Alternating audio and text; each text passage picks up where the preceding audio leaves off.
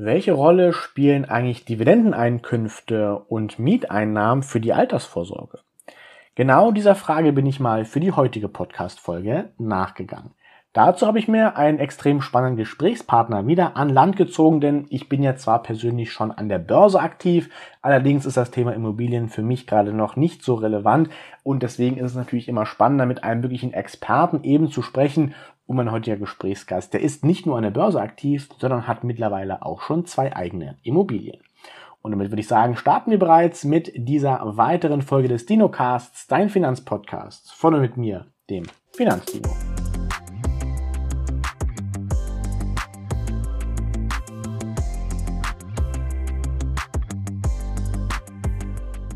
Ich habe es gerade bereits angesprochen. Heute geht es ganz grob gesagt um das Thema Immobilien.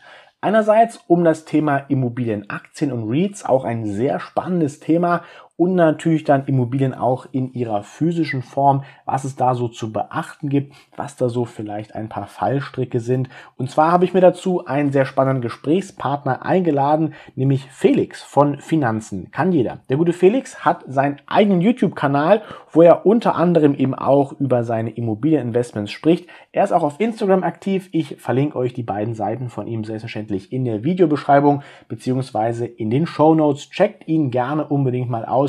Wirklich wahnsinnig spannender Content, denn Felix verfolgt nicht nur eine andere Anlagestrategie als ich. Er ist, wie gesagt, auch tatsächlich in Immobilien investiert und kann uns hier an der Stelle natürlich auch noch die ein oder anderen Insights liefern, wie das Ganze bei ihm vielleicht abgelaufen ist. Bevor ich jetzt aber schon quasi alles vorwegnehme, würde ich doch einfach sagen, schnappt euch ein Getränk, denn es geht jetzt eine gute Dreiviertelstunde lang ein fantastisches Gespräch. Gönnt euch, wie gesagt, ein Kaffee, Tee, irgendwas, macht's euch gemütlich und dann freue ich mich hier, wenn ihr dem Ganzen, wenn es nämlich euch gefällt, einen fetten Daumen nach oben gebt. Wenn ihr das hier zum Beispiel bei YouTube seht, schreibt auch gerne mal einen Kommentar dazu, ob ihr vielleicht schon in Immobilien investiert seid, beziehungsweise gebt mir und Felix doch mal ein Feedback auch gerne auf Instagram. Die ganzen Links findet ihr, wie gesagt, unten in der Videobeschreibung und in den Show Notes. Und damit würde ich sagen, starten wir jetzt gleich. Ja, hervorragend. Ich würde sagen, wir starten gleich mit dem Interview und natürlich es gehört sich immer, dass der Gast sich zuerst vorstellt. Insofern würde ich einfach mal kurz das Wort an dich übergeben und stelle dich noch einfach mal kurz den Zuhörern gerne vor. Wer bist du so? Was machst du so? Ja, mein Name ist Felix. Ich habe ja mitunter den äh, YouTube-Kanal Finanzen kann jeder ins Leben gerufen, vor knapp zwei Jahren sogar schon. Äh, habe dementsprechend auch auf Instagram eine gleichnamige Seite und möchte da natürlich auch das Finanzwissen weitergeben, eben auch meine Erfahrungen teilen und auch ein bisschen Ratgeber sein, wo dann andere eben aus meinen Fehlern gegebenenfalls auch lernen können oder aus meinen Lehren, die ich gezogen habe. Das Ganze machen wir schon beide relativ lange und sind dann eben gewillt, dass wir auch die Leute dann davon abholen oder mit überzeugen können, auch zumindest mindestens irgendwie zu investieren und für seine Altersvorsorge etwas zu machen, sei es jetzt Aktien, ETFs, Immobilien, Kryptowährungen. Es gibt ja letztlich für jeden irgendwas oder P2P-Kredite.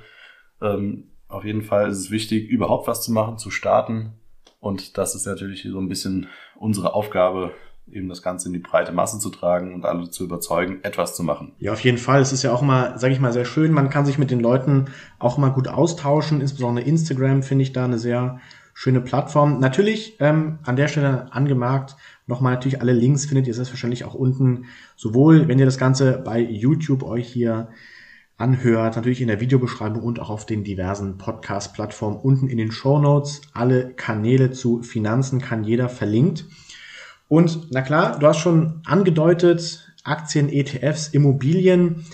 Ähm, wir haben uns das heute mal so überlegt, dass wir das Ganze so ein bisschen zweiteilen wollen. Einerseits so ein bisschen über vielleicht deine allgemeine Anlagestrategie sprechen, was da so vor allem der Fokus ist. Und dann, was mich sehr interessiert, weil ich persönlich da noch nicht wirklich irgendwie investiert bin, zumindest nicht in der Form, wie du es bist, und zwar das Thema Immobilien. Und ich würde sagen, wir starten erstmal mit dem, mit dem Anfang. Also quasi, was ist denn so deine, deine Anlagestrategie? In was für Anlageklassen bist du da investiert? Und was ich bei sowas auch mal sehr spannend finde, was ist eigentlich dein Ziel? Was willst du mit deinem, mit deinem Investment eigentlich erreichen? Genau, wie eben schon quasi gesagt, ist das Ziel letztlich dahinter eben für die Altersvorsorge etwas zu tun, dass man privat vorsorgt, eben auf verschiedenen Wegen und da kann man sagen, im Bereich der Aktien, ähm, also mit Einzelaktien, wo ich jetzt derzeit äh, sehr äh, zielstrebig bin mit Dividendenwerten, so gesehen auch die Dividendenstrategie auf der Seite fahre, aber grundsätzlich eben auch versuche eben einen Cashflow im Allgemeinen zu erzeugen. Also mit allen Einnahmequellen, die man hat, jetzt eben Immobilien, im Besonderen natürlich auch, sollte der Cashflow abwerfen, sodass man das auch als weitere Einnahmensquelle eben verbuchen kann. Auch das Risiko etwas streut, sodass man mit den Einzelaktien, teilweise ETFs, P2P-Krediten und aber auch halt eben den Immobilien langfristig sich dann natürlich über die nächsten 10, 15 Jahre was zumindest so mein Plan ist, erstmal bis ähm, Stand heute 30 Jahre, in 15 Jahren damit 45 so weit zu sein, dass man die monatlichen Lebenshaltungskosten, äh, sagen wir Fixkosten, dass man leben kann, dann eben aufgrund äh, der äh, zusätzlichen Einnahmen zu dem Hauptjob eben kreieren kann oder halt soweit dann ausgebaut hat natürlich, dass das Ganze sich dann auch selbst trägt.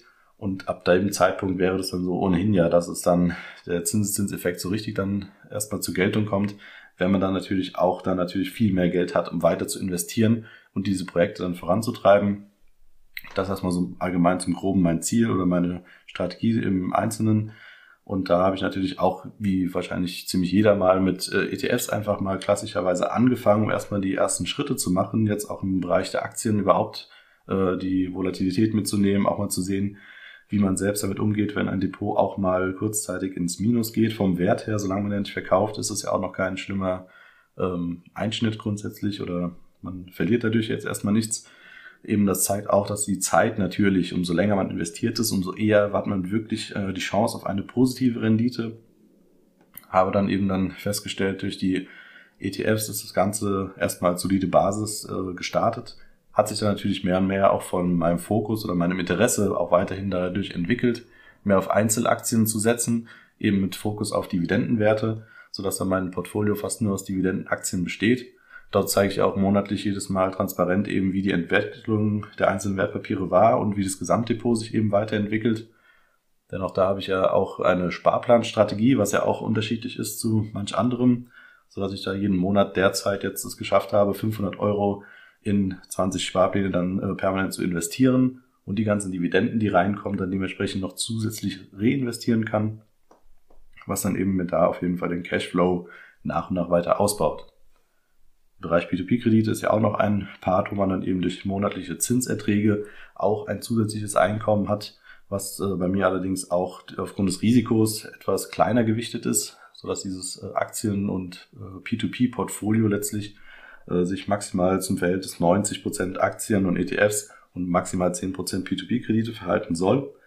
Ähm, und ergänzend dazu habe ich eben dann jetzt auch ähm, letztes Jahr im Jahr 2020 angefangen, eine erste Immobilie zu kaufen zusammen mit meiner Frau, wo wir dann eben als, als Kapitalanlage sehen oder als Investment, da gibt es ja auch verschiedene Sichtweisen, auf jeden Fall äh, langfristig Buy and Hold zu betreiben, so wie bei den Aktien, dass wir uns eine Wohnung gekauft haben, eine Zwei-Zimmer-Wohnung, diese auch vermieten, auch da jetzt schon die ersten Erfahrungen mit einem Mieterwechsel gesammelt haben und äh, da eben natürlich auch einen Einstieg gefunden haben. Denn auch da ist es wichtig, überhaupt ähm, auf der einen Seite natürlich die grundsätzlichen äh, Sachen in der Theorie sich etwas anzueignen, aber erst wenn man wirklich anfängt, etwas zu machen, ähm, dann lernt man auch wirklich dann damit umzugehen oder auch halt dann, ob das was für einen ist, wo man sich auch vorstellen kann, langfristig natürlich auch mehr zu machen.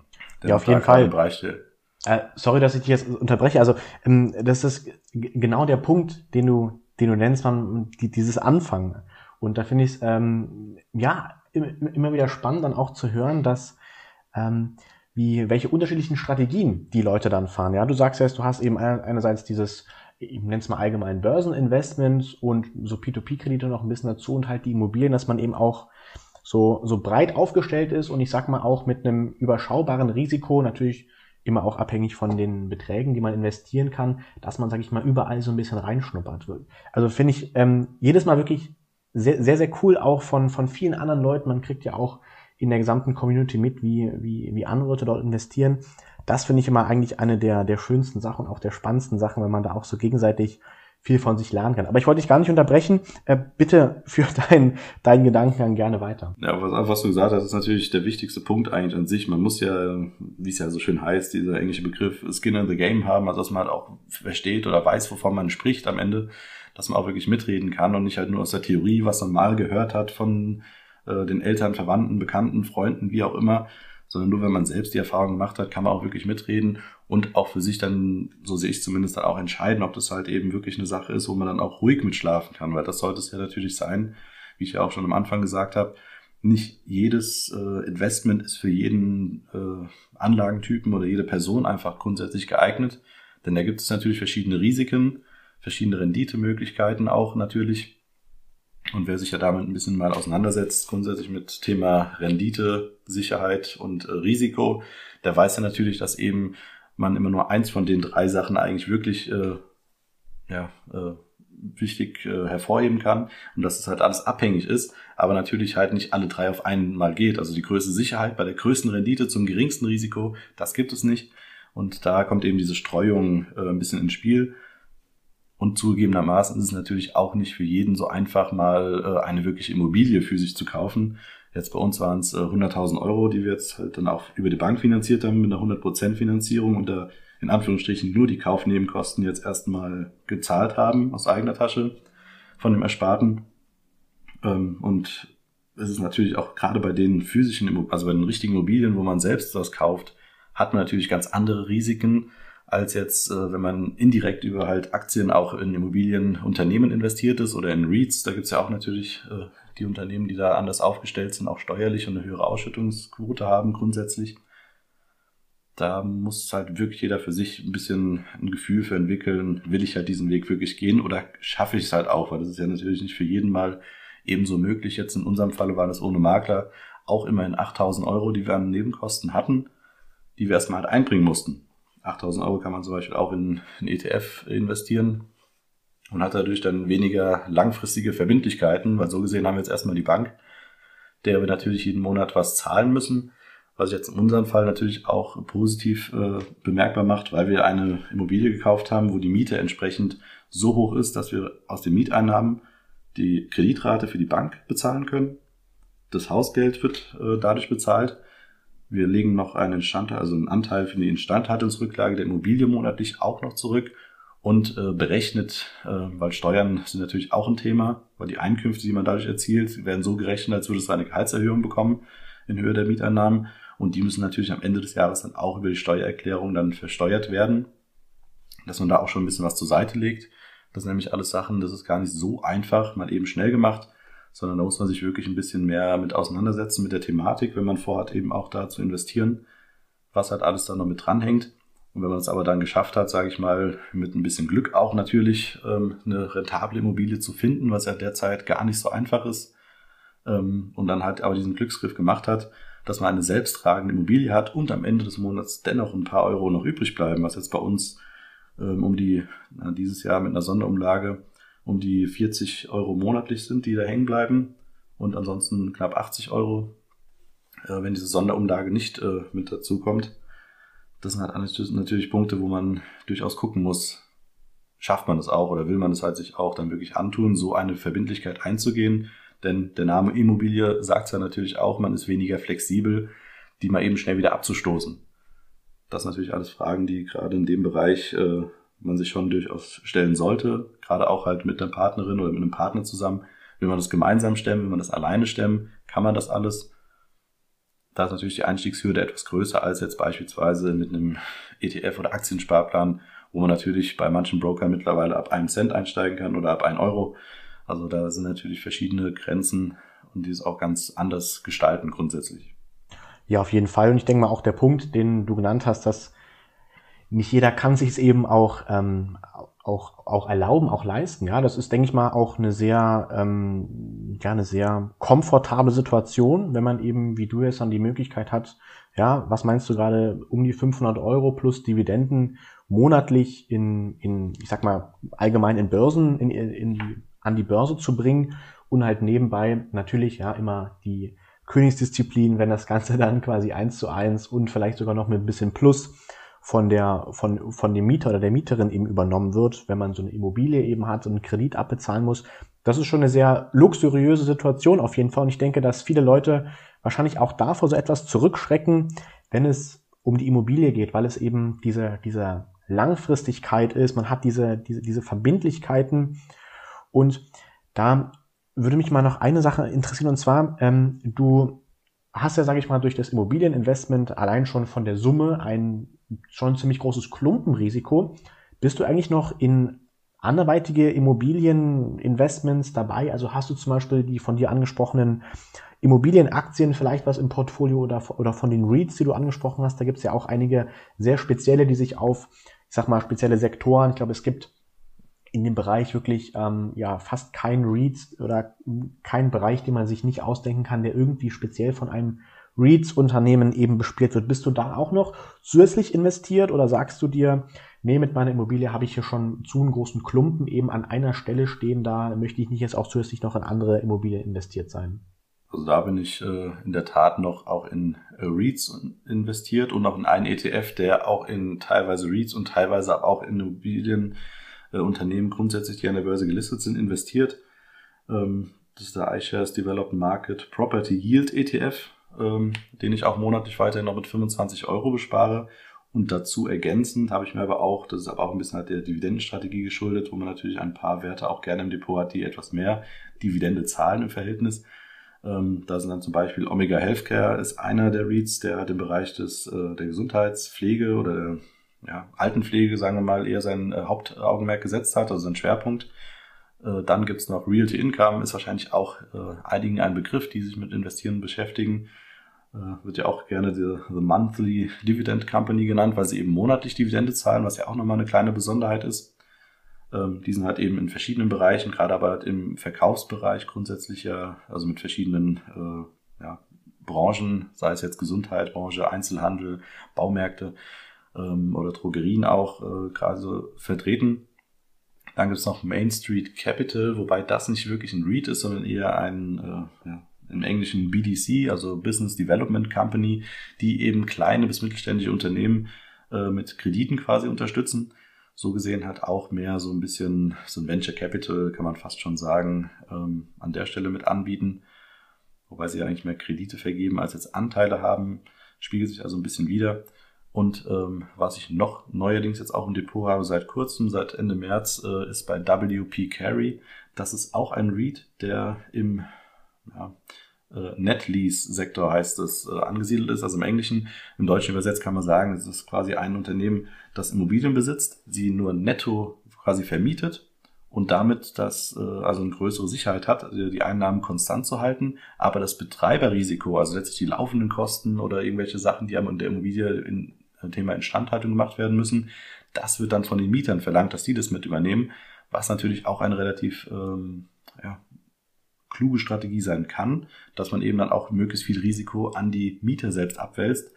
Äh, gerade im Bereich Nebenkosten kennt wahrscheinlich der eine oder andere das auch, ähm, dass es von Jahr zu Jahr auch mal ein bisschen schwanken kann. Ist es mal ein kälteres Jahr, muss mehr geheizt werden, verbraucht man mehr Wasser, ändern sich die Lebensumstände, man zieht zusammen das alles sind natürlich auch Sachen, die im Betrieb, äh, in gewerblichen Bereichen natürlich eine ganz andere Größenordnung annehmen können, wenn sich da was ändert. Und da hat jetzt WP Carry, denke ich mal, auch einen ganz guten ähm, Wert sich da erschafft oder erarbeitet grundsätzlich. Ähm, das sind jetzt so die REITs, wo ich mit investiert bin selbst. Und wie man jetzt auch gemerkt hat, sind sie auch in verschiedenen Bereichen verteilt. Also ich investiere nicht alle im selben Bereich, im Gesundheitssektor, sondern habe da auch eben versucht, jetzt möglichst gut zu streuen wie das Ganze mit einzelnen Werten eben möglich ist. Und ähm, ja, so spiegelt sich dann grundsätzlich mein Aktiendepot in Gänze auch wieder, weil da habe ich auch versucht, nach äh, verschiedenen Branchen und Bereichen eben da eine, eine gewisse Streuung des Risikos ähm, mit reinzubringen. So dass jetzt, wenn mal ein Unternehmen kurzzeitig etwas schlechter performt, dass dann eben die anderen das auffangen können oder halt auf der anderen Seite dann auch dementsprechend die Möglichkeit gegeben ist, natürlich dem ähm, Aktienmarkt mit verschiedenen Branchen und Investitionsstrategien auch ein wenig ähm, dann je nach Marktgeschehen trotzdem ganz gut dazustehen. Ja, auf jeden Fall. Das ist eine sehr, wie du schon meinst, eine sehr wichtige Sache, dass man sich dann eben auch damit beschäftigt. Also viele der Unternehmen, die du jetzt genannt hast, die denke ich auch mal, dass wahrscheinlich einige von den Zuhörern da, da klingelt es vielleicht und ich bin ja nicht der, der große Einzelaktieninvestor. Insofern, ähm, ich, ich habe zwar so einen groben Überblick, sage ich mal, über, über, über, über, so die, über so die großen Player und vielleicht auch die ein oder andere unbekanntere Aktie, wenn man sich damit vielleicht gerne beschäftigt. Aber so in dem Bereich Immobilien finde ich auch sehr interessant. Da spricht man ja auch immer gerne, vor allem im Aktienmarkt, über diese nicht allzu starke Korrelation von ähm, Aktien zu Immobilien, beziehungsweise Immobilienaktien. Also auf jeden Fall sehr eine, eine doch spannende Sache, denke ich mal, um eben zusätzlich auch nochmal etwas Risikodiversifizierung eben mit, mit ins Portfolio zu nehmen. Und ich denke mal, das ist auch ein ganz, ganz, ganz guter Punkt eigentlich, denn das Risiko und die Rendite gehen ja auch immer so ein Stück weit Hand in Hand und du hast es schon am Anfang angesprochen und zwar, ich glaube, du meinst eine renditestarke Immobilie oder das ist ja vielleicht auch nur der Begriff, den ich mir jetzt da so bei aufgeschrieben habe. Was heißt denn für dich überhaupt oder viel so am Anfang, sage ich mal, worauf muss man denn vielleicht achten, wenn man sich ans Immobilien ähm, ranwagt, jetzt an eine physische Immobilie. Ich rede jetzt nicht von Investments an der Börse oder so, sondern wirklich eine physische Immobilie. Wie würdest du oder wie bist du oder wie seid ihr da vorgegangen, als ihr euch mit dem Thema Immobilien zuerst beschäftigt habt? Was waren da so eure ersten Schritte? Weil das finde ich auch mal sehr spannend von, von vielen Seiten den, den ersten Schritt eben zu hören, weil dann, ja, das, das ich finde, das erleichtert immer sehr stark den, den Einstieg in so ein Thema. So ist es dir wahrscheinlich auch gegangen, als du dich mit der Börse beschäftigt hast. Da hat man gerne YouTube geschaut, viele, viele Videos, viele Blogs gelesen und dann ist man einfach zu dem Schluss gekommen, okay, an der Börse, das ist ein relativ einfaches Spiel, sage ich mal. Und wenn man dort eben investiert, langfristig breit gestreut, dann hat man hier ein gutes, ein gutes ähm, Rendite-Risiko-Verhältnis. Aber wie ist es denn bei Immobilien? Wie fängt man denn da am besten überhaupt an? Bei den Immobilien hat zumindest kann ich jetzt bei mir sagen, wie es jetzt gelaufen ist, war das eben auch ähnlich, wie du es jetzt beschrieben hast. Man interessiert sich für diesen Bereich, dann macht man sich eben jetzt, zumindest in meinem Fall, über YouTube schlau, sucht halt verschiedene ähm, Kanäle, die eben gerade dieses Thema beleuchten. Auch Thema halt Immobilie als Altersvorsorge. Da gibt's ja ein paar größere Namen, die wahrscheinlich auch dem einen oder anderen schon geläufig sein werden über Facebook oder auch über YouTube-Werbung, die vor vielen Videos geschaltet wird, ohne jetzt die Namen konkret zu nennen. Aber das sind eben so Anlaufstellen. Man hat diese Möglichkeit bei YouTube äh, verschiedene Kanäle zu haben und verschiedene Meinungen auch zu hören, wie man grundsätzlich da rangehen kann, zu starten.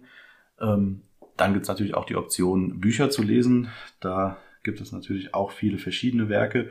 Aber das spiegelt sich auch so ein bisschen wieder grundsätzlich bei Investments, was auch das Wichtigste eigentlich ist oder den wichtigsten Rat, den ich eigentlich jetzt jedem mitgeben möchte, verlasse dich nicht immer auf eine Quelle, sondern versuch dir eben wirklich aus mehreren Quellen so die Kernessenzen rauszuziehen, wo du dann siehst, okay, die ähm, sprechen oder die drei Quellen sprechen immer in dem Punkt über dasselbe, dann kann man schon eher sagen, das wird wahrscheinlich schon eher was dran sein, als wenn einer nur irgendwas so hoch lobt, wo er sagt, oh, das ist alles super, kaufe möglichst günstig in den, mit den höchsten Renditen, also Bruttomietrendite ist ja oftmals eine Kenngröße, die man da äh, hört von verschiedenen. Ähm, da muss man natürlich immer drauf achten, weil gerade im Immobilienbereich, das habe ich auch selbst gemerkt, ist das natürlich eine Sache, wo aber auch wieder an der Börse grundsätzlich bei Investitionen im Einkauf wirklich langfristig der Gewinn liegt. Je günstiger du einkaufen kannst, desto besser ist es ja für dich oder langfristig gesehen, als wenn du jetzt überteuert irgendwas einkaufst, wo du dann gerade so mit Ach und Krach irgendwie schaffst, eine schwarze Null am Ende des Monats hinzubekommen oder musst sowieso pauschal was draufzahlen. Das wäre zumindest aus meiner Sicht ähm, die Sache, wo man gucken muss, versuche eine Immobilie zu finden in einer Lage oder einer Stadt grundsätzlich, wo du dich eher auskennst. Also es gibt Investoren, die investieren äh, fernab von ihrem Wohnort oder ganz weit weg, wo sie halt dann gar keinen direkten Bezug haben, auch nie eigentlich wirklich vor Ort sind. Das kann man auch machen, durchaus. Man muss halt immer nur sich auch da wieder des Risikos bewusst sein, was es halt bedeutet. Oder du hast dann auch andere Sachen, wo du dann Sachen abgeben musst. Also du brauchst einen Makler, der für dich die Vermietung übernimmt. In meinem Fall habe ich das jetzt mal selbst gemacht, auch um da die Erfahrung zu sammeln. Wenn man natürlich irgendwann einen größeren Bestand hat an Immobilien, jetzt mal einige Jahre in die Zukunft gedacht, ähm, da muss man natürlich auch dann gucken, ob man da entweder das auch an Makler vergibt, so Neuvermietungsthemen oder sonstige Sachen, dass handwerklich da was überprüft werden muss in der Wohnung und gemacht wird. Das äh, bleibt natürlich nicht aus, da hat man auch Kosten. Da ist aber halt wirklich wichtig, diese Kosten realistisch auch zu betrachten und sich nicht irgendwas schön zu rechnen. Im Idealfall könnte dann die Miete so und so gesteigert werden. Denn das ist auch mitunter ein Punkt. Die Kaufpreise sind auf der einen Seite natürlich in vielen Regionen relativ hoch. Und auf der anderen Seite die Mieten aber teilweise auch durch langjährige Mietverträge gar nicht so extrem hoch, wie sie eigentlich jetzt, sagen wir marktüblich wären, wenn man jetzt neu vermieten könnte. Da ist aber auch der größte Knackpunkt wie ich denke, wo halt eben viele Leute auch dann eine Schwierigkeit haben, überhaupt diesen Einstieg wirklich zu finden, weil ähm, eine bezahlbare Immobilie auf den Portalen wie zum Beispiel ImmoScout oder ImmoNet, ImmoWelt, da gibt's ja alle möglichen, ähm, wirklich zu finden, die auch sich selbst trägt, ist echt nicht einfach oder fast nicht möglich. Ich will nicht sagen komplett ausgeschlossen, aber mir war es auch so, dass es eher so ein Glücksgriff war. Man fängt dann an, eben sich, um nochmal auf deine Ursprungsfrage natürlich zurückzukommen, mit dem Immobilienthema an sich auseinanderzusetzen. Man spricht selbst darüber und das habe ich auch gemerkt in deinem Umfeld. Sag einfach jedem, du hast vor, in Immobilien zu investieren, du möchtest gerne da was machen, dann kommt es auch so ein bisschen, dann hört da mal jemand was von jemand anderem, der vielleicht seine Immobilie verkaufen will, dann sparst du dir vielleicht schon mal den Makler und das können auch je nachdem eben ähm, drei, vier Prozent äh, sein, die du dann von, den, von dem Kaufpreis, beispielsweise jetzt von 100.000 Euro, wo du dann drei bis 4.000 Euro weniger erstmal einbringen musst überhaupt, um die Immobilie zu bekommen. Und das sind halt wirklich die äh, Knackpunkte, wo man dann den Einstieg äh, finden muss. Oder auch eine Sache, die ich jetzt hier bei dir in der Premiere schon mal so leicht durchleuchten lassen kann, ähm, wo es natürlich auch darum geht, wenn man vorhat, weitere Immobilien zu kaufen, dass wir jetzt auch eine Immobilie für uns jetzt gekauft haben. Ähm, jetzt ganz frisch, wie gesagt, bei dir ist jetzt hier die Premiere quasi, sonst ist es noch nicht öffentlich verkündet worden.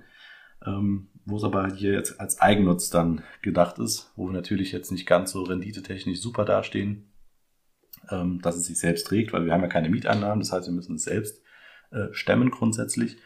Aber das sind halt natürlich auch Sachen, wo man dann auch realistisch an diese Planung rangehen sollte. Auch was ich ja gesagt habe, ähm, man muss ja gucken, dass sich die Kosten, die man für den laufenden Betrieb hat oder für den Kredit letztlich, den die Bank will, plus dann noch die Nebenkosten ähm, für die Versicherung, für die Instandhaltung an sich, dass man dann natürlich noch genug auch äh, an Geld über hat, um weiterhin natürlich auch noch sein Leben bestreiten zu können. Wenn man nur alles dann rein in die Immobilie stecken muss, ist das vielleicht nicht unbedingt dann für jeden Preis zumindest dann das richtige Investment. Und ähm, ich denke mal, da ist halt wirklich so diese, diese Hürde für viele, weil es halt auf der einen Seite um sehr viel Geld geht und auf der anderen Seite natürlich aber auch halt eben jetzt diese langfristige Verbindlichkeit wirklich eingegangen wird, wo man dann erstmal ähm, sehr viele Jahre oder manchmal auch bis zur Rente quasi das abbezahlen muss, äh, wenn man jetzt halt nicht sondertilgt, um dann überhaupt dann, äh, sag ich mal, schuldenfrei in der Rente zu sein. Ja, das ist ja auch ein ganz ähm, wichtiges Thema, dieses Thema Altersvorsorge und auch mit Immobilien, wie du schon, wie du schon meintest. Da gibt es viele, ja, viele Kanäle, Blogs, wie auch immer, die sich damit beschäftigen. Ich stelle mir immer so ein bisschen die Frage, wie realistisch ist es denn überhaupt, dass man sich so ein großes Immobilienportfolio aufbaut. Ja, natürlich ist man so ein bisschen reißerisch, dann wird da äh, dir versprochen, hier und da die und die Immobilien und äh, äh, die Rendite muss hoch sein. Ähm, ist es denn, sage ich mal, für für Normalsterblichen so, so einfach und so realistisch, sich da so ein, so ein Portfolio aufzubauen, dass man vielleicht für die Altersvorsorge da was, da was hat, wo man regelmäßig Cashflow generieren kann oder wo man eben auch selbst drin wohnen kann? Was, wie ist da so deine Einschätzung zu? Also komplett ausgeschlossen finde ich, ist es ja nicht, dass man sich etwas aufbauen kann. Und am Ende muss man ja auch nur überlegen, ähm, was man halt wirklich möchte, weil wenn man sagt, man will halt trotz allem bis zur Rente ganz normal in seinem Angestelltenjob, sagen wir, wie es klassischerweise jetzt so ein Großteil der Bevölkerung ist, wo ich jetzt auch hier einer derjenigen bin, mein Haupteinkommen besteht einfach aus dem Angestelltenverhältnis. Und ähm, wenn man vorhat, eben das Ganze mal weiterzuführen bis in Richtung der Rente oder bis kurz vor die Rente, ähm, dass man dementsprechend auch die Finanzierung laufen hat, wo man dann weiß, wenn man dann übertritt in die Rente und dann kriegt man das, was eben dann in 30, 40 Jahren noch ähm, an gesetzlicher Rente dann eben durch die, also durch das System dann noch zur Verfügung steht, kriegt man dann auf der einen Seite, hat dann aber hoffentlich eben durch verschiedene Investitionen, sei es jetzt aus den Immobilien, wo man sie dann Mieteinnahmen äh, generiert. Und als Beispiel, wenn man jetzt dann 300 Euro monatlich an äh, Kreditrate zahlt und jetzt schon aber trotz allem einen positiven Cashflow von 50 Euro zum Beispiel hat im Monat, hast du ja, wenn die Immobilie abbezahlt ist, dann bei gleichen Kosten, jetzt die Inflation mal ausgenommen, weil man das natürlich nicht ganz jetzt in 40 Jahren eins zu eins sagen kann, hättest du dann 350 Euro jeden Monat schon mal äh, zusätzlich aus einer Immobilie. Ist natürlich jetzt auch schwierig wirklich festzumachen. Genauso aber auch an Zahlen. Also wie viele Immobilien muss man jetzt haben? Braucht man einen Bestand von 50 oder 200 Immobilien? Man kann das natürlich machen, aber da muss man natürlich auch dann grundsätzlich mit einem ganz anderen, ähm, mit einer ganz anderen Energie, aber auch natürlich mit ganz anderem Kapital rangehen, weil man muss ja überlegen, Jetzt auch in dem Falle, wir haben für 100.000 Euro eine Wohnung gekauft, was wirklich ein guter Preis ist und wir konnten sie gut vermieten zu einem marktüblichen Preis, äh, wo es dann übrig bleibt. Hat aber natürlich nicht jeder die Möglichkeit, das zu finden. Und auf der anderen Seite ähm, hängt eigentlich davon mehr ab, wirklich wie viel bleibt am Ende hängen. Weil es kann sein, dass einer mit drei, vier Immobilien die er über sein Leben, äh, sage ich mal, finanziert hat oder sich äh, gekauft hat als Altersvorsorge, dann eben diese ein bis anderthalb tausend Euro vielleicht auch am Ende wirklich dann raushaben kann. Jetzt mit dem Beispiel, wenn man das mal hochspinnt, diese 350 Euro monatlich, die man aus einer Immobilie hat, mal drei, bist du ja schon bei 1000 Euro extra, die du dann zu deiner Rente plus vielleicht noch eine betriebliche Altersvorsorge, was es gibt, hat. Also es ist nicht ausgeschlossen, will ich nur damit sagen, dass man auch als, wie du jetzt sagst, normalsterblicher Arbeitnehmer es schaffen kann, ähm, dahingehend was zu machen. Natürlich hängt es damit zusammen, dass man jetzt erstmal in der aktuellen Phase in manchen Bereichen vielleicht etwas äh, ja, zurückschrauben muss oder verzichten muss in gewisser Hinsicht, dass man sich jetzt vielleicht nicht zwei, drei Urlaube im Jahr gönnt, sofern es halt natürlich wieder möglich wird, aber oder sich halt jedes zweite Jahr das neueste Auto per Leasing holt. Da muss man natürlich dann immer gucken, wo also was möchte man langfristig erreichen und wo steckt man jetzt ein bisschen weg, dafür, dass man in der Zukunft dann wieder mehr Freiheiten hat. Zumindest so sehe ich das. Und so handhaben wir das auch jetzt so als Familie, ähm, dass man da eben versucht, jetzt halt schon mal die Weichen zu stellen für später und eben Stück für Stück dann auch versuchen, nach Möglichkeit an Immobilien ranzukommen, die eben sich selbst jetzt schon mal tragen, wo man nichts drauf zahlt, aber dann eben dementsprechend auch ähm, mit einer Handvoll Immobilien schon mal durchaus besser dasteht als vielleicht jemand, der 20 Immobilien hat, die aber halt an sehr schlechten Lagen sind, wo auch mal Mietausfall hat, dadurch ein höheres Risiko hat und noch mehrere Kosten und am Ende aber trotzdem vielleicht nur 400 Euro äh, monatlich dann dabei rausziehen kann. Das kann natürlich sein, deswegen würde ich es einfach nicht an der Menge an Einheiten festmachen, sondern halt eben, wie schon gesagt, im Einkauf, äh, wo dann der Gewinn liegt, letztlich mit den Vermietungen auch, dass man da langfristig am meisten also mit rausholen kann, wenn man jetzt wirklich rein in Immobilien investiert. Also Qualität vor Quantität quasi. So habe ich das jetzt rausgehört. Genau. Das, also ja, es ist, es ist ja so. Also ich meine, mit 100.000 Euro, die du jetzt genannt hast, ähm, ich sag mal, hier in Berlin kriegst du dafür vielleicht eine Besenkammer, ja. Also das ist wirklich, denke ich, da muss man eben dann auch Glück haben und dann eventuell, wie du es ja auch schon gesagt hast, mal einfach woanders hingehen. Ja, man muss natürlich nicht in seinem, an seinem Wohnort, in seiner ähm, lokalen Umgebung ähm, dann auch sich quasi so ein, so ein Investment reinholen. Man arbeitet da vielleicht auch, das ist ja auch wieder so ein Thema, wo manche dann ganz spezifisch eben sagen, das ist für mich ein Stück weit auch Diversifikation, wenn ich das Ganze quasi auslagere. Ja, da gibt es ja dann auch Möglichkeiten, dass ähm, die Verwaltung, sage ich mal, abzugeben und so. Das ist vielleicht bei einer oder bei zwei Immobilien, die man dann besitzt, noch relativ in Eigenregie vielleicht zu ähm, zu bewältigen. Aber wenn man sich, wie du schon so schön sagst, da ein größeres Portfolio aus drei, vier, fünf Immobilien aufbaut und man möchte sich vielleicht auch nicht damit jeden Tag beschäftigen, weil man weiß, okay, man kriegt halt relativ sicher diesen, diesen Cashflow rein und ähm, kann das Ganze dann eben auch abgeben, wenn es sich dann natürlich auch lohnt. Und du hast natürlich jetzt auch gesagt, dass ihr da sehr stark ähm, quasi eine 100% Finanzierung auf, äh, aufgenommen ist natürlich auch schön. Ne? Da ist dann die Eigenkapitalrendite geht quasi gegen unendlich, sehr schön. Ähm, das sind ja auch so, sage ich mal, so vielleicht so Kennzahlen, die man da ähm, mit, mit beachten muss. Ähm, was, was würdest du denn so sagen? Was ist, was ist, was ist deine konkrete Erfahrung mit, ähm, dass man sich nur auf Zahlen verlässt oder nur auf schöne Bilder, sage ich mal? Das ist ja auch so ein bisschen dass man es aufpoliert, wenn man es dann, wie du schon sagtest, auf Immo Scout oder so dann eben sieht und man rechnet man sich da selber aus, ja, die, ich denke mal, die von dir angesprochene Werbung zielt ja auf ein berühmt-berüchtigtes Excel-Tool hin, äh, was man sich entweder schon selbst gebaut hat oder eben von, von den Kollegen da zur Verfügung gestellt bekommt. Was sind da vielleicht so ein paar Kennzahlen, die, die du jetzt sagen würdest, die sind wichtig, darauf sollte man achten und was ist vielleicht gar nicht so wichtig, weil sich nur an Zahlen festzuhalten, ist ja auch nicht, sage ich mal, so das, das, das, das ultimative Ziel dann am Ende. Ja, also in meinen Augen ist eigentlich die wichtigste Kennzahl jetzt auch aus meiner Anlegestrategie grundsätzlich eben einen Cashflow zu generieren, also dass man am Monatsende auch wirklich was über hat, ist das eigentlich so die größte Maßgabe, weil wie auch immer sich die Zahlen gestalten, ob du im Millionenbereich bist oder im Hunderttausender oder Fünfhunderttausender Bereich, letztlich muss es halt im Verhältnis immer dann ganz gut passen. Deswegen wäre da jetzt meine Empfehlung, wenn man was sucht, eben auch, wie ich sage, realistischer zu rechnen und halt nicht sich irgendwas versuchen schön zu rechnen unter den Bedingungen, dass ich jedes Jahr die Miete um zwei Prozent oder drei Prozent erhöhen kann, weil der Mietendeckel ja jetzt in Berlin zumindest ja auch gekippt wurde.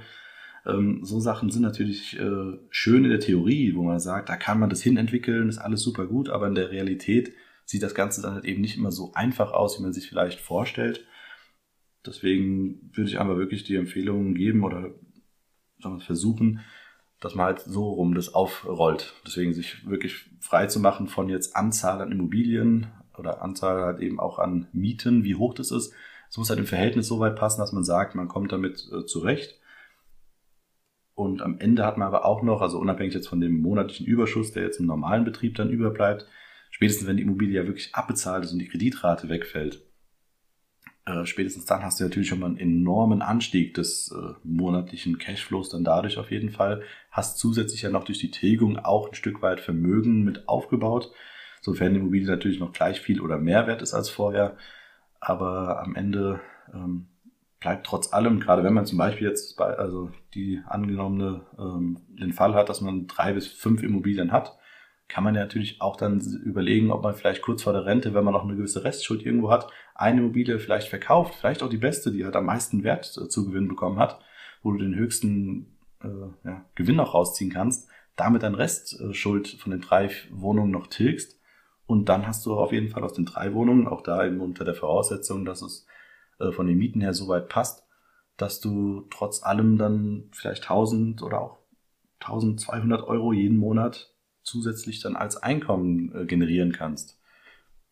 Das wäre eigentlich so meine, oder ist so grundsätzlich meine Art und Weise ranzugehen und so eine Investition, wenn man das halt betrachtet, dass man halt wirklich das Ziel vor Augen hat, wie du auch schon gesagt hast. Man muss sein Ziel kennen oder sollte es kennen, wenn auch äh, über die Jahre sich das entwickelt oder auch nochmal ändern kann. Aber dass man halt auf jeden Fall weiß, wofür macht man das Ganze. Und das ist eigentlich so die Hauptfrage in allen Lebensbereichen, warum mache ich etwas? Wenn man das beantworten kann, hat man auf jeden Fall schon mal sehr viel gewonnen. Wenn man das nicht kann, muss man halt gucken, an welchen Stellschrauben man am Ende drehen muss, damit man dann auch wirklich dahin kommt, das wofür benennen zu können. Denn das ist das Wichtigste. So wie ich ja gesagt habe, ich möchte eben bis 45 schon mal als erstes Etappenziel in 15 Jahren äh, es schaffen, die monatlichen Lebenshaltungskosten durch diese zusätzlichen Einnahmequellen eben zu erwirtschaften. Und alles, was danach kommt, dann, wenn man an einem gewissen Punkt ist, dann geht's eigentlich fast nur noch besser. Also dann muss ja schon sehr viel passieren, dass man dann wirklich in so ein tiefes Loch fällt. Ein gewisses Risiko ist natürlich immer, dass man berufsunfähig wird oder was auch immer. Das kann natürlich passieren. Man hat einen Unfall, vielleicht stirbt man auch früher. Das weiß man ja alles nicht. Aber deswegen lebe im Hier und Jetzt, mach das Beste draus, denk aber trotzdem möglichst langfristig mit einem gesunden Menschenverstand. Und dann kann es auf jeden Fall durchaus werden, vor allem wenn du dich halt nicht selbst belügst und irgendwas schön rechnest, was halt nicht so ist. Absolut, absolut. Da noch zwei, zwei Fragen, die ich an der Stelle noch habe. Und zwar, ähm, was ist denn vielleicht so, ich meine, wir, wir haben jetzt schon darüber gesprochen, ja, man soll sich mit dem Thema beschäftigen, sich darüber informieren. Was sind denn vielleicht aber so, ich sag mal, die Top 2 oder Top 3, je nachdem, äh, vielleicht ist es auch nur einer an, an, an Tipps, an vielleicht einer kleinen Richtlinie, ein kleiner Schubser in die richtige Richtung, die Leute jetzt, wenn sie sich mit dem Thema Investieren in Immobilien beschäftigen möchten oder einfach mal so generell sich darüber informieren möchten, was ist da so der, der Tipp, den du, den du geben würdest, worauf man am meisten achten sollte oder ja, was man vielleicht erstmal ignorieren kann, wenn man sich mit dem Thema grundsätzlich erstmal beschäftigt? Ja, in erster Linie ist es halt wirklich das Vertrauen nicht einfach blind irgendwelchen anderen Leuten, sondern vertrau auf dich und deine Fähigkeiten, dass du auch gewillt bist, das zu tun. Und was natürlich noch im Bereich jetzt wenn man von Immobilien jetzt als Investitionen äh, spricht, äh, eine wichtige Eigenschaft ist, dass du halt auch wirklich bereit bist, Verantwortung zu übernehmen. Weil es ist ja nicht so, dass du jetzt sagst, ich kaufe jetzt heute mal eine Immobilie, morgen habe ich dann keine Lust mehr drauf und lass es mal in der Ecke liegen oder auch wenn es jetzt vielleicht weit hergeholt ist oder schon sehr grenzwertig ist, ich kaufe mir jetzt heute einen Hund, weil ich denke, ich habe Lust jetzt äh, Hundebesitzer zu sein und gehe mit dem gerne raus. Im Sommer ist das alles schön und gut und im Winter, dann wird das Wetter nicht so äh, schön, dann muss man auch bei der Kälte raus. Und da kann man aber den Hund trotz allem moralisch jetzt mal dahingestellt, kann man ihn relativ schnell wieder abgeben. Bei einem Kind oder bei einer Immobilie ist es eben nicht so, dass man da dann eben mal diese Freiheiten hat. Deswegen soll man schon wirklich bereit sein, die Verantwortung zu tragen, auch zu den schwierigen Zeiten, wenn es mal zwischendrin nicht so super läuft, trotzdem das Beste draus zu machen oder halt eben, auch da, was ich ja schon mehrmals gesagt habe, äh, mit realistischem Enthusiasmus ranzugehen, dass man nicht versucht, irgendwas wirklich dann auf einmal, sobald man da zwei, drei Euro irgendwo einnimmt, die mit allen Händen auszugeben, zu sagen, ich hole mir jetzt sofort ein neues Auto, weil ich jetzt jeden Monat 40 Euro hier ähm, äh, zusätzlich an Cashflow generiere, sondern das erstmal die ersten Jahre zur Seite zu legen, weil du weißt ja nie, was halt passiert. Unvorhergesehene Ausgaben können immer kommen, so wie es halt allgemein empfohlen wird, auch einen Notgroschen zu haben von, auch je nachdem, da heißt ja auch jetzt nicht einfach nur rein in Monatsgehältern, sondern besser gesagt einfach deine monatlichen Ausgaben, die du hast, dass du dann für dich, je nachdem, drei bis sechs Monate auskommen kannst, wenn halt von heute auf morgen wirklich dein kompletter Gehalt, äh, dein Gehalt wegbricht und du halt auch kein Arbeitslosengeld oder sowas erstmal kriegst oder Krankengeld, dass du dann eine gewisse Zeit überstehen kannst. So ist es bei Immobilien auch, wenn was kaputt geht und du musst dann dafür anteilig was bezahlen oder es komplett bezahlen, wollen die Firmen das ja jetzt haben und nicht erst in drei Jahren. Ja, das stimmt. Das ist auf jeden Fall ein sehr, sehr guter Punkt. Und ich sag mal, beim Thema Immobilien, wir, wir haben es ja jetzt schon gesagt und es ist den meisten ja wahrscheinlich auch total klar. Man hat einfach ein, ein an sich ein hohes Investment einfach vom Betrag her, das ja, nun mal da, da schlucken bestimmt viele erstmal, wenn sie dann da so eine, so eine sechsstellige Summe erstmal aufploppen sehen, die dann eben über mehrere Jahre abbezahlt werden muss mit regelmäßigen Zahlungen an die Bank und wehe, man zahlt nicht. Das sind bestimmt viele Sachen, ja, die, die, die sich die Leute zwar bewusst sind, aber vielleicht im Endeffekt dann ein bisschen zu viel Angst davor haben. Ich finde, du hast es ganz schön eigentlich, ja, so ganz schön eigentlich erläutert und eben gesagt, so man soll sich mit dem Thema beschäftigen. Ich fand realistischer Enthusiasmus in dem Zusammenhang wirklich ein sehr schöner Begriff. Das finde ich doch ähm, auch sehr, sehr gut dass du da so, ja, so frei bist, sag ich mal, und dir das eben so, ähm, so für dich eben festgelegt hast, ja, das interessiert mich, ich möchte mich damit beschäftigen und es ist da, denke ich mal, dein, dein, dein Ziel ist auch klar rübergekommen, da einfach einen, sich einen Cashflow aufzubauen und bei Mieten, ja, die ja im, im besten Fall in der, in der Zukunft auch immer steigen werden, natürlich vielleicht auch die Inflation übersteigen werden, dass man quasi also auch nach Inflation tatsächlich dann einen realen ähm, Gewinn im Prinzip gemacht hat mit der Zeit, finde ich doch einen sehr schönen, schönen, schönen Schlussakt. Eine letzte Frage habe ich an der Stelle noch. Und zwar ist es ja auch so eine Glaubensfrage. Wir müssen jetzt keine große Diskussion drüber führen. Aber was ist denn so ähm, generell deine, deine Meinung zu dem Thema, wenn man sagt, kaufen beziehungsweise mieten? Das ist eigentlich so, ähm, ja, also vor, vor allem beim Thema für, für den Eigenbedarf eben kaufen. Das ist quasi rausgeschmissenes Geld, weil man hat so viele Opportunitätskosten, weil man eben das Ganze in ETFs oder so investieren könnte und lieber sollte man zur Miete wohnen. Gibt es da deines Erachtens nach eine, eine klare Antwort drauf? Was ist wirklich rausgeschmissenes Geld und ähm, ist es nicht vielleicht doch eine, eine eher eine Einstellungsfrage als eine Frage von, von monetärer Sache? Das ist in der Tat eine Sache, wo es sehr viele Meinungen zu gibt. Ähm, ich kann dazu nur sagen, eben, was ich ja eben auch schon hier gesagt habe, wir haben jetzt auch halt den Schritt gewagt, uns äh, ein Eigenheim zu kaufen, auch in Frankfurt am Main, was jetzt natürlich jetzt nicht die günstigste Wohngegend ist, äh, sagen wir mal, mit Berlin und anderen Städten durchaus konkurrieren kann, jetzt was die Preise angeht. Aber auch da hat man, oder habe ich mir die letzten Jahre auch grundsätzlich schon mal den Mietpreis oder Mietmarkt hier angeguckt und auch vergleichbare Immobilien angesehen, letztlich, wo man dann auch jetzt festgestellt hat, die Bankrate, die wir jetzt zahlen, ist natürlich nicht eins zu eins vergleichbar mit der Kaltmiete. Das muss man auch dazu sagen. Gerade jemand, der sich noch nicht so genau damit beschäftigt hat, geht ja erstmal schnell von aus. Man sagt, was ich jetzt an Kaltmiete zahle, das kann ich ja locker an die Bank zahlen und dann passt es ja alles. Äh, aber da kommen natürlich noch ein paar Kosten zusätzlich, die halt jetzt dein Vermieter übernimmt, ähm, die du dann jetzt nicht hast. Das hängt aber auch auf der anderen Seite denke ich mal sehr stark mit den eigenen Lebensumständen ab. Ist man eher jemand, der sesshafter ist, der lang auch an einem Ort bleiben will, was eben hat dann auch mit der Immobilie der Name ja schon sagt, dass man nicht so mobil ist und von heute auf morgen den Job wechselt und dann mal eine andere Stadt schnell zieht. Das überlegt man sich dann halt dreimal, wenn man halt wirklich eine Immobilie gekauft hat, gerade zum Eigennutz. Wenn man da aber auch da wieder ruhigen Gewissens mit schlafen kann und halt weiß, okay, wir haben jetzt natürlich eine recht hohe Belastung, aber auf lange Sicht gesehen wird es halt besser, weil die Mieten an sich steigen, aber wir kaufen jetzt einmal was für uns und haben das dann erstmal und sind dann eben frei von Mietpreisentwicklung, egal wie das jetzt ausgeht. Wir zahlen erstmal grundsätzlich, zumindest jetzt während der Zinsbindung, äh, konstante Beträge an die Bank oder konstante Raten. Und äh, in zehn Jahren, wenn die dann ausläuft, dann muss man natürlich gucken, wie die Zinsen da stehen. Zahlen wir dann mehr oder zahlen wir vielleicht auch weniger?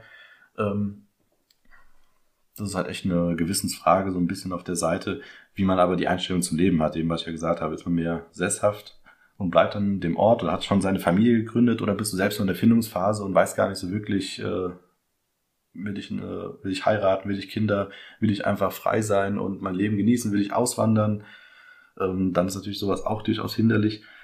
Das muss man halt so ein bisschen für sich abwägen, wo man dann sagt, okay, den Weg gehe ich jetzt oder eben auch nicht. Also ist nicht so leicht zu beantworten, aber ich denke mal, meinen Standpunkt habe ich hoffentlich hier ganz gut rübergebracht.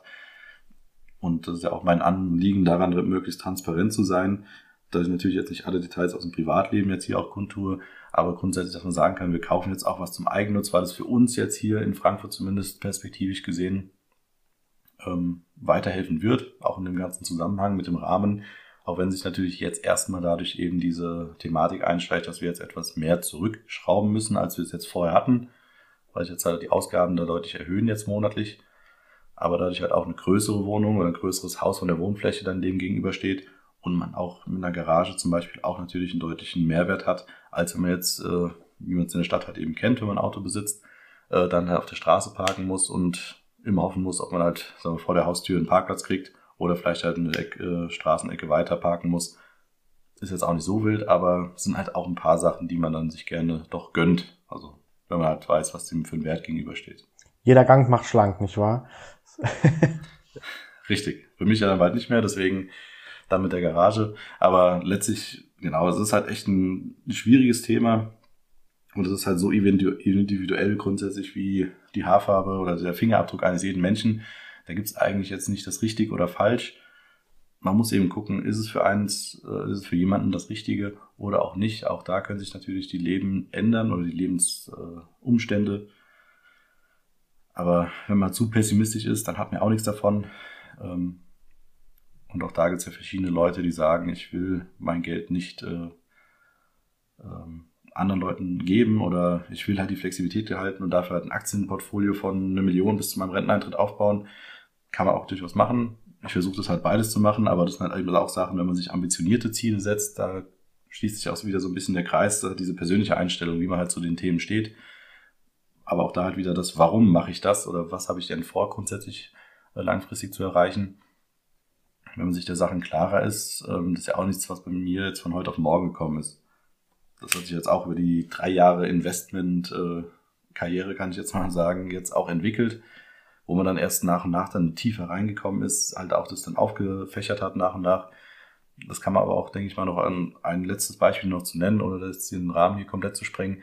Einfach, wenn man sich vorstellt, äh, beispielsweise bei einem bei einem Computerspiel, zumindest bei mir ist das relativ greifbar, bei dem einen oder anderen der Zuhörer wahrscheinlich auch, wenn man da einsteigt und sofort auf dem Maximum-Level ist und du hast einfach alles oder du erbst jetzt eine ganze Stadt oder ein Stadtteil oder vier, fünf Mehrfamilienhäuser. Du wärst erstmal komplett überfordert, weil du gar keine Ahnung hast, worum es eigentlich geht. Wenn du aber die ganzen Schritte machst, wie es zum Beispiel bei so einem Spiel ist, du lädst das Spiel runter, du fängst erstmal an, du kriegst die Grundfunktion erstmal beigebracht. So ist ja auch bei der Vermietung. Du hast eine Immobilie, du kümmerst dich um eine, einzelne Wohnung, du hast einen Mieter, du hast dann eine Nebenkostenabrechnung, du hast einmal einen Handwerker, den du halt äh, mal beauftragen musst und das Ganze nicht dann gleich mal vier oder mal fünf und dementsprechend auch die Größen der ähm, Verbindlichkeiten ändern sich oder die Werte, dass man da auch reinwächst und lernt damit umzugehen. Das ist ein Prozess, den sich eben bei Computerspielen oder grundsätzlich bei Spielen im Allgemeinen natürlich äh, sehr gut eigentlich vergleichen lässt. Und äh, ich denke mal, damit soll es jetzt auch hier soweit gewesen sein, dass zumindest der Standpunkt klar ist, ähm, dass ich zumindest anregen möchte, jedem sich selbst im Klaren zu werden, was möchte ich eigentlich. Und auch wenn es nicht sofort von heute auf morgen einem sofort klar wird, dass man einfach auch wirklich anfängt, im Kleinen die ersten Schritte machen und dann wächst man automatisch mit rein, wenn man Lust auch äh, dran hat, das auch zu vertiefen. Und wenn man merkt, das ist ein nichts für einen, ist es ja auch okay, kann man auch natürlich akzeptieren. Ähm, aber dann hat jemand schon mal gesagt, ich habe es wirklich versucht oder man eine Erfahrung gemacht, das ist nichts für mich, aber nicht einfach zu sagen, ja, mein, keine Ahnung, der, der Kumpel hat es immer in der Kneipe erzählt, das ist alles äh, nicht sicher und das kann man nicht machen. Wäre der falsche Weg, wie ich sage. Deswegen lieber macht ihr eine eigene Erfahrung. Versucht natürlich das Risiko dann da erstmal im Kleinen zu halten, die ersten Schritte zu wagen. Und wenn du dann Fuß fasst und dann kommt das andere automatisch. Sehr schön viele Lebensweisheiten von Studieren geht über Probieren und Übung macht den Meister. So was ich da jetzt rausgehört habe, finde ich eine ja, eine, eine, eine sehr gesunde Ansichtssache und ich finde es auch sehr, sehr erfrischend, sowas zu hören, weil das so ein bisschen anders ist als das Marktgeschreie, äh, dass man so gerne jetzt auch in der gesamten Community teilweise, ich will jetzt niemanden irgendwie anprangern oder so, es gibt ja auch wirklich sehr, sehr viele gute Leute, die sich mit dem ganzen Thema beschäftigen, dass man das wirklich aber eben auch ernsthaft sich überlegt, was will man eigentlich, was ist das Ziel, wie ist die persönliche Strategie und wie du ja auch schon so schön gesagt hast, das ist einfach eine auch eine Einstellungssache. Ja? Da gibt's nicht jetzt so eine One-Fits-All-Lösung, da muss jeder so ein bisschen selbst für sich gucken. Das habe ich jetzt so sehr stark daraus mitgenommen. Und es ist einfach bei dem ganzen Thema Mieten oder Kaufen eben sehr stark so eine, ja, so eine, so eine Lebensentscheidung, so eine Gefühlsentscheidung. Und ich glaube, viele Leute sind sich nicht bewusst, wie ihre, äh, wie ihre eigenen Gefühle sind und wie sie jetzt äh, vielleicht das Ganze in, in zehn Jahren ihre Lebensumstände sind. Das kann man natürlich auch immer nicht wissen. Aber dass man das dem, dem Ganzen, sage ich mal, einen Schubs in die richtige Richtung gibt, das finde ich doch eine, eine, eine sehr wichtige Botschaft eben. Und da sind Immobilien, Immobilien, denke ich mal, einfach, weil sie eben einen schon sehr hohen Betrag, wenn, ne, wenn sie rentabel sind, dann eben auch abwerfen. Und ich sage mal, dann hat man ein kleineres Immobilienportfolio als zum Beispiel ein Aktienportfolio, wenn man jetzt sehr dividendenstark orientiert unterwegs ist. Das, sage ich mal, im, im, das Immobilienportfolio im Vergleich zum Aktienportfolio, dann sage ich mal, eine, eine höhere Ausschüttung, eine höhere, einen höheren Cashflow eben generiert, den du so schön gesagt hast. Also mir hat's wahnsinnig viel Spaß gemacht, hier jetzt doch in einer wirklich langen Runde mit dir ein bisschen über das Thema zu quatschen. Natürlich an alle Zuhörer gerne mal, schreibt uns, ja, ähm, gerne auf Instagram, schaut bei YouTube vorbei, da sind die Links natürlich auch alle in der Beschreibung bzw. in den Show Notes. Schaut da auf jeden Fall vorbei. Finanzen kann jeder unbedingt mal auschecken. Und du darfst jetzt gerne dich mit einem letzten Wort, mit einem letzten Satz an die Zuhörer heute wenden. Und ich verabschiede mich an der Stelle und sag schon mal vielen Dank fürs Zuhören.